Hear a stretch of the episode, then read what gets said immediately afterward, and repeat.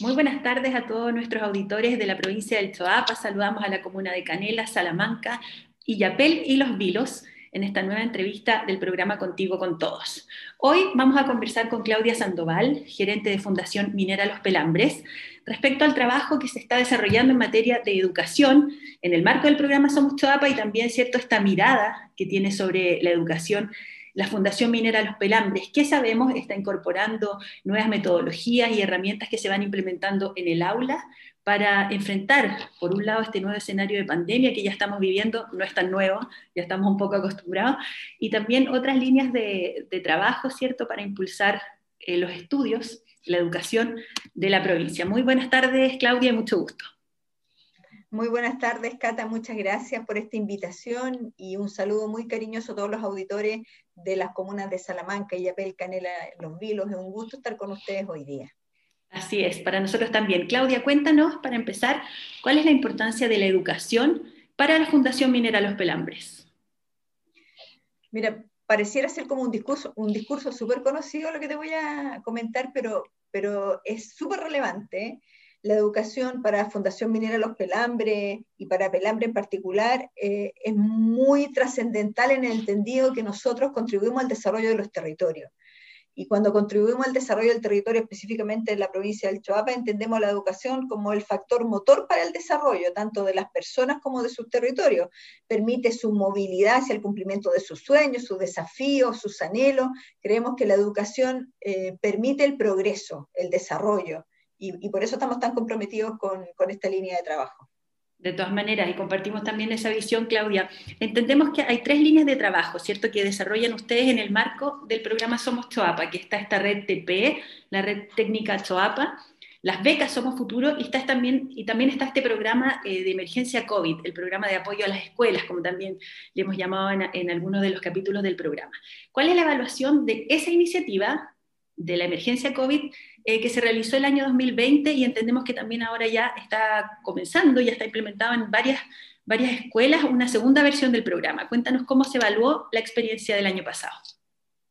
Para poder, eh, Cata, entender lo que pasó, pongámonos en el año pasado, pongámonos en el año pasado, en marzo, con total desconcierto, eh, con mucha incertidumbre, ¿no es cierto?, muy asustados todos, nuestras familias también, nosotros padres en muchas ocasiones preocupados de contener a su familia. En ese contexto, nosotros nos ponemos a pensar sobre qué podemos hacer para ayudar en este proceso. Y entendemos al poco andar que esta educación a distancia en las comunas de la provincia del Choapa era más compleja todavía, porque lo, lo de la cobertura digital, lo de la conectividad, Internet, era, era bastante más complejo y una situación bastante más distinta de lo que uno pudiese pensar en un centro más urbano. Entonces decidimos aliarnos con Educación 2020, eh, fundación con la cual tenemos ya otra experiencia que también seguramente vamos a comentar más adelante, y decidimos pensar cómo podemos ayudar, cómo podemos ayudar al territorio en este proceso de aprendizaje que entendíamos que venía muy complejo.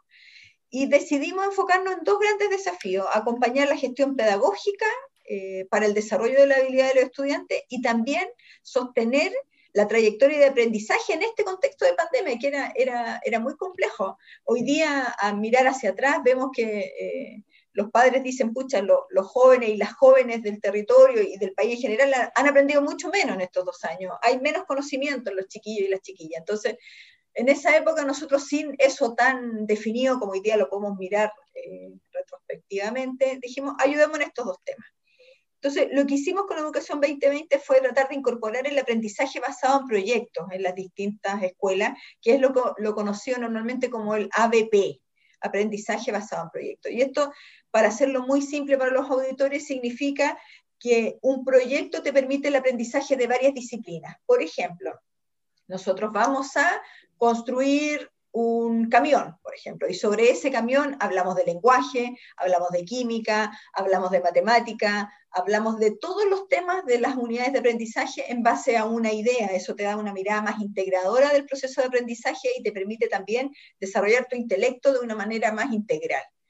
Entonces, en esa línea, implementada a partir del año pasado, con objetivos bien bien austero en ese momento, porque nosotros no sabíamos cómo nos íbamos a enfrentar a la situación que estaba pasando, sabíamos que los jóvenes de la provincia, todo el aprendizaje lo hacían en base a guías, Y sabíamos que estaban muy agobiados de guía, 100 guías en una semana, y finalmente el objetivo era cumplir con enviarle guía y no necesariamente la trayectoria del aprendizaje. Entonces, en esa línea empezamos a trabajar con, con ABP, junto a Educación 2020, y los resultados que hemos tenido a la fecha de la evaluación de lo que fue el año 2020 tiene que ver con que aumentó sustantivamente el trabajo colaborativo entre los docentes. Generar un proyecto para producir el aprendizaje significaba conversar con otro, asesorarse. En ese primer momento hubo mucho de irse para adentro, en un primer momento de la pandemia, y había poco de colaborar, poco de pedir ayuda, estábamos todos más bien protegiendo lo que podíamos proteger, entendido que había que proteger algo, muchas veces no sabíamos qué, sobre todo nuestra salud en su minuto. Pero pero este programa permitió que los docentes entre las escuelas de este proceso, que fueron 15, pudiesen abrirse, colaborarse entre los mismos profesores en la escuela, cuando, hubiera, ah, cuando habían perdón, escuelas unidocentes, entre escuelas ayudarse, colaborar. Nosotros creemos que la pandemia, si algo tuvo que enseñarnos, fue aprender a colaborar a, a, ser solidario, a colaborar, y eso también se vio en los procesos de aprendizaje. También tuvimos a docentes intentando implementar este proceso, eh, por lo tanto creemos que eh, un porcentaje sustantivo, eh, nuestra, nuestra data dice del orden del 90%, pudo implementar procesos de aprendizaje basados en proyectos. Eso es muchísimo, Muy muchísimo pensando en que eran 2.000 jóvenes que estaban en, en, medio de este proceso, los que pudimos apoyar nosotros, por lo tanto creemos que, que, han sido logros muy, muy importantes. Y si nos fuéramos menos a la data y más a lo cualitativo, creemos que el, pasar de guías a proyectos para los procesos de aprendizaje ha sido una contribución notable. Integrar a la familia en este proceso ya no había un papá o una mamá que tenía que ayudar a hacer 20 guías, sino que más bien la familia ayudaba al joven o la joven a desarrollar un proyecto y a conducir su aprendizaje. Creemos que ayudamos a la familia a sostener este proceso de aprendizaje en pandemia complejo y también ayudamos a los jóvenes a aprender de mejor manera, con algo de innovación pedagógica. Súper interesante lo que señalas, Claudia, y me gusta también que hayas partido explicando este contexto de cómo estaba funcionando todo hace un año atrás. No nos podemos olvidar que en la provincia hay muchas escuelas en zonas rurales, como decías tú también, hay muchos alumnos que no tienen acceso a Internet, que los mismos profesores les iban a entregar estos portafolios, estas guías para que eh, realizaran sus trabajos, papás que muchas veces están súper estresados también, complicados, que incluso que muchas veces no, uno ya quedó como un poco fuera de los contenidos que aprenden hoy, ¿cierto? Los niños, entonces, ¿cómo le ayudo? Entonces, claro, este tipo de, aprendizaje basado en proyectos, esta metodología, por un lado motiva a los alumnos. Eh, a mí me tocó, te cuento, Claudia, viajar a, a en un momento a la, a la escuela de Cuscús. Conversé con un alumno y me decía yo, un niño chico de 8 o 9 años y me decía, claro, yo al principio estaba como muy aburrido de tener que estar con una guía, mi mamá encima mío como indicándome lo que tenía que hacer y de repente aparecen estos proyectos que me parecían mucho más interesantes salir, buscar piedras, encontrarle en esas piedras ciertas formas, eso había... Eso conllevaba cierto un aprendizaje, una observación, una indagación, que son valores de, de este tipo de metodologías de innovación del aprendizaje que son muy, muy valiosas y que hemos podido ver ¿cierto? Que los alumnos eh, las valoran mucho. Claudia, cuéntanos en este 2021 entonces, ¿se suman más escuelas? ¿Cómo, cómo viene el programa para este año? Sí, como les comentaba anteriormente, Cata, 15 escuelas tuvimos en el año 2020. En el año 2021 pretendemos estar en 21 escuelas. No ha sido eh, fácil el proceso de instalación en este 2021 de las nuevas escuelas, porque también sentimos que las escuelas han tenido mucha carga, tanto emocional, laboral, los profesores eh, con, con, este trabajo mixto entre presencial y a distancia ha sido muy complejo, nos ha costado un poquito más, pretendemos llegar a las 21 escuelas eh, instalar esto en alrededor de 2.200, 2.300 eh, jóvenes de la provincia. Eso es lo que pretendemos en el año 2021. Estamos en esa tarea, no les puedo nombrar las escuelas porque todavía estamos en conversaciones, pero, pero, pero las familias que están escuchando se van a dar cuenta de manera inmediata si es que algo en el proceso de aprendizaje cambia. Claro, incluso me acuerdo la, la mamá de Jan Burgos, de este niño que te cuento de Cuscús, eh, de la escuela de Cuscús, me decía, claro, yo al principio no entendía, pensaba que era un juego, no entendía bien lo que era el proyecto. Después ellos mismos también se fueron incorporando y fueron eh, viendo cómo su hijo adquiría conocimientos de una manera distinta a como aprendíamos nosotros en el colegio, ahí sentados frente al pizarrón y sin tampoco poder como interactuar mucho con los docentes. Aquí se da una comunicación interesante. Aprender jugando. Años luz. Qué sueño, ¿o no? Súper, súper distinto. Tal como tú lo decías, el, aprendizaje basado en proyectos tiene que ver mucho con la experiencia. La experiencia del aprender haciendo, la experiencia de observar, de indagar, de preguntar, de relacionarte con otro que sabe un poco más. Por lo tanto, se desarrollan múltiples habilidades y no solo conocimientos a través de esto. Así que estamos muy contentos de contribuir con eso en la provincia del Chihuahua. Súper bueno. Claudia, pasando a esta segunda línea que mencionamos, que son las becas Somos Futuro, que ahora son parte del Somos Choapa, por lo tanto tienen un alcance provincial. Están abiertas eh, ya, ¿cierto?, las postulaciones para la beca MLP en el Instituto Agrícola Pascual Baburitza. Cuéntanos, Claudia, en qué, consiste este beneficio y por qué, a juicio de la Fundación, eh, los estudiantes del Choapa deberían sentirse interesados, ¿cierto?, por esta vocación agrícola y, por cursar sus estudios en, este instituto tan, de tanto prestigio. Sí, mira, para nosotros, Cata, esta es una beca bien regalona, ¿eh? bien regalona. Existe desde el año 1999 esta beca. Eh, como tú lo dijiste, con este instituto tan prestigioso como es el Instituto Agrícola Pascual Baburiza. Y el objetivo de esta beca es impulsar el desarrollo de la provincia, enfatizando la vocación agrícola y ofreciéndole a jóvenes la oportunidad de formarse en una entidad académica de excelencia, como tú lo has mencionado. Eh, antiguamente existían muchos institutos agrícolas en Chile, en Osorno, en distintos lugares de la zona sur, y estos se han ido eliminando hoy día Pascual Bauriza tiene mucha fuerza y es reconocido nacional e internacionalmente como un instituto agrícola de mucho valor académico. Nosotros hemos, hemos hecho una alianza con el Instituto Pascual Bauriza y desde el año 1999 que tenemos espacio para esta beca. Esta es una beca, como nosotros le llamamos, una beca completa, quizás la beca más completa que ponemos a disposición de la provincia del Choapa y por eso nos interesa mucho que se conozca y aquel, aquella familia que encuentre que es una opción para, para sus jóvenes que la utilice. Esta es una beca que cubre alimentación, hospedaje, materiales eh, escolares, materiales para las prácticas, porque esto tiene mucho de práctica, tijeras de podar, bolso de herramientas, guantes de seguridad, zapatos, la cuota al centro de padre, el transporte semanal, el uniforme completo, es decir, es una beca absolutamente completa. Em, este instituto también les provee práctica al final del proceso, les ayuda en su proceso de aprendizaje posterior, si es que alguno de los jóvenes quiere seguir estudiando. Nosotros creemos que esta beca tiene dos objetivos para nosotros, ayudar a la formación de jóvenes que necesitan más apoyo y pueden obtener una beca que les permite terminar cuarto medio con un oficio agrícola, con todos los gastos pagados, es decir, termina, termina el cuarto medio y ya tiene una opción de oficio, por lo tanto nos parece que es muy relevante. Y por otra parte, es una beca que le da la oportunidad a aquellos que de otra manera a lo mejor no pudiesen seguir estudiando, les resulta muy difícil estudiar porque significan varios costos tener alguna especialidad agrícola, mucho material, mucha práctica, mucho, mucho despliegue. Y creemos que hay familias que si bien tienen una vocación más agrícola, les resulta difícil o quizás oneroso costear esto. Por lo tanto, creemos que es una, es una alternativa muy, muy importante y porque nosotros tenemos la fuerte convicción que la agricultura y la minería pueden convivir en el territorio. Y eso también es significativo para nosotros y por eso esperamos que hasta el 8 de septiembre postulen. Eh, me gustaría pasar un pequeño aviso económico, Carla. Por supuesto. que eh, los que quieran postular pueden hacerlo hasta el día 8 de septiembre. Eh, en nuestra página web están las indicaciones para postular, pero eh, si alguien quiere hacerlo en particular, decirles que es en la página, eh, página web http eh, slash slash fmlp Salamanca para Salamanca y Yapel para Yapel, Los Vilos y Canela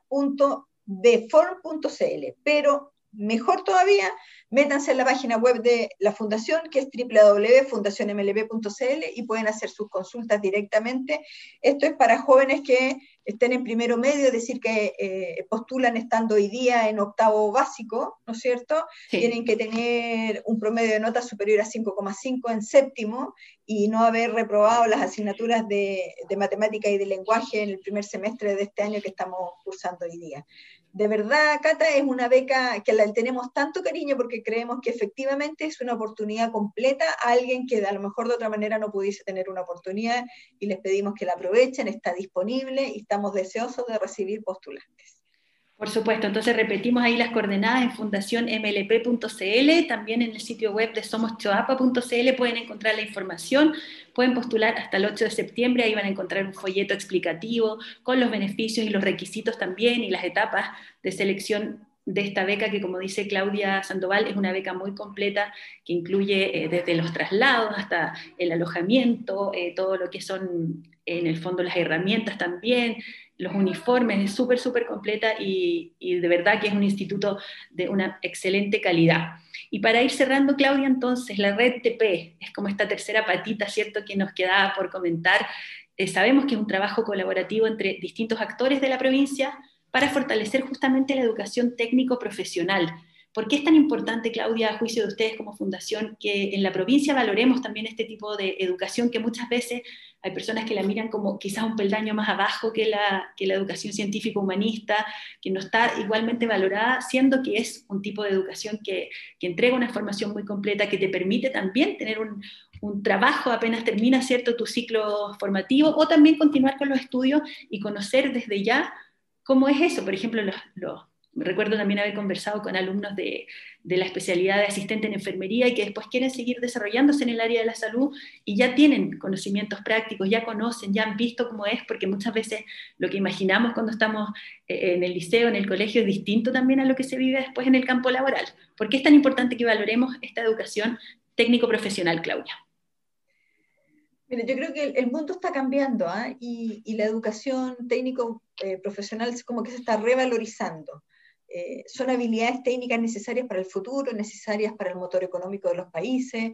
La educación técnico-profesional eh, hoy día permite preparar a los jóvenes para el mundo laboral, como tú bien lo comentabas, son competencias y habilidades preparadas para los sectores productivos. Por lo tanto, tú terminas tu estudio y estás, tienes una mirada eh, laboral desde, desde que entras a, estudiar esta, línea de trabajo. Y, para los países hoy día, como hemos visto que también los pensamientos evolucionan, eh, sabemos que la educación técnica es un motor para la actividad económica de los países, la red TP, que es la red de los liceos técnicos de la provincia, porque como ustedes sabrán, tenemos liceos técnicos en todas las comunas de, la provincia, también se hace una red que permite la interacción entre ellos, la vinculación con las empresas productivas del sector, por ejemplo, con, las distintas, en el, caso, en el caso de la red TP, la, vinculación con todo tipo de, de, sectores de la economía que están presentes en la provincia, la vinculación con el centro de formación técnica que está en Los Vilos, permite hacer innovaciones pedagógicas, permite tener un trabajo colaborativo y sobre todo también tener una mirada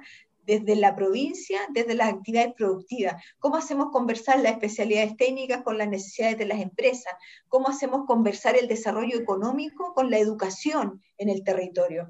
Es decir, para nosotros estos últimos cuatro años que hemos implementado la red TP ha sido un descubrimiento, la sinergia que se puede generar en plataformas de colaboración como esta. Es decir, la sinergia entre los directores de los distintos liceos, la sinergia con el CFT, con las empresas, las oportunidades con prácticas, las oportunidades laborales. Creemos que realmente este, esta, red TP ha, permitido posicionar a la educación técnico profesional desde otra mirada en el territorio. Creemos que ha sido un aporte bien importante. Súper bueno eso que comentas de la, comunicación entre liceos, pero también, claro, con las empresas, el que los, los, alumnos puedan realizar prácticas, pasantías, que se les vayan a ofrecer charlas también, esa conexión como con el mundo laboral, que no empiece cuando egresan, ¿cierto?, sino que durante su formación. Claudia, te agradecemos mucho esta conversación, nos queda eh, harto por conversar, siempre el tema de educación es muy, nos apasiona mucho, nos interesa, como lo conversábamos al principio, es clave, ¿cierto?, para el desarrollo de la provincia.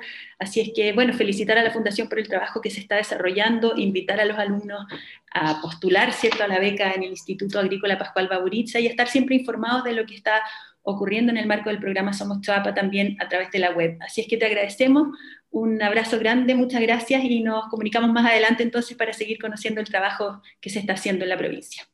Muchas gracias, Cata, a ustedes y a todos los auditores por haberme escuchado y siempre disponible para poder contarles en qué estamos y cómo estamos contribuyendo al desarrollo del Chuapas. Un abrazo grande para todos. A ti también, chao.